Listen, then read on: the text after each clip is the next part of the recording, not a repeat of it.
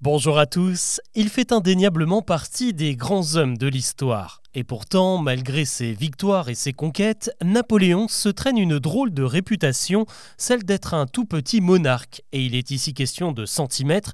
L'empereur reste encore aujourd'hui dépeint comme une personne de petite taille, un comble vis-à-vis de ses ambitions démesurées, même si on est d'accord, l'un n'empêche pas l'autre.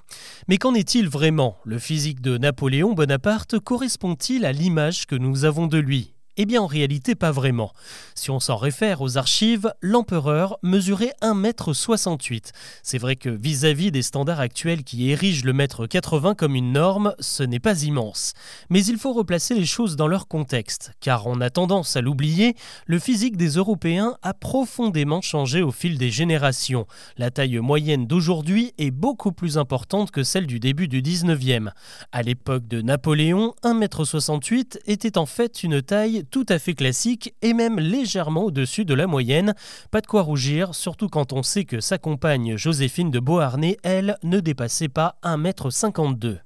Mais au-delà de cette confusion entre les normes physiques, l'image faussée de celui qu'on surnomme le petit caporal n'a pas été façonnée en France, mais plutôt chez l'ennemi britannique. Au 19e, quand on voulait nuire à quelqu'un, on s'amusait à le déformer dans des dessins satiriques. Et en Angleterre, on ne s'est pas gêné pour écorner la légende du français, l'une de ses plus célèbres caricatures dépeint Napoléon comme un enfant colérique affublé d'un chapeau immense et de bottes trop grandes pour lui. Le dessin, signé par un certain James Gilray a d'ailleurs servi de modèle à tous les autres illustrateurs et a finalement marqué l'inconscient collectif. Pour ne rien arranger, la mauvaise réputation de Napoléon outre-Manche a été alimentée par une erreur de conversion. En France, sa taille était estimée à 5 pieds 2 pouces. Cette mesure a été reprise telle qu'elle en Angleterre alors que la valeur du pouce français n'était pas la même, elle est plus grande. Du coup, Napoléon s'est retrouvé rapetissé de quelques centimètres. Cette image que nous avons de Napoléon perdure encore aujourd'hui. Souvenez-vous de Nicolas Sarkozy qu'on a souvent comparé à l'empereur les caricatures.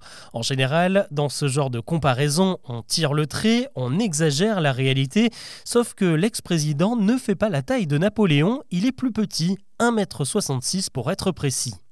Cette fausse vérité sur la taille de Bonaparte méritait donc d'être rétablie.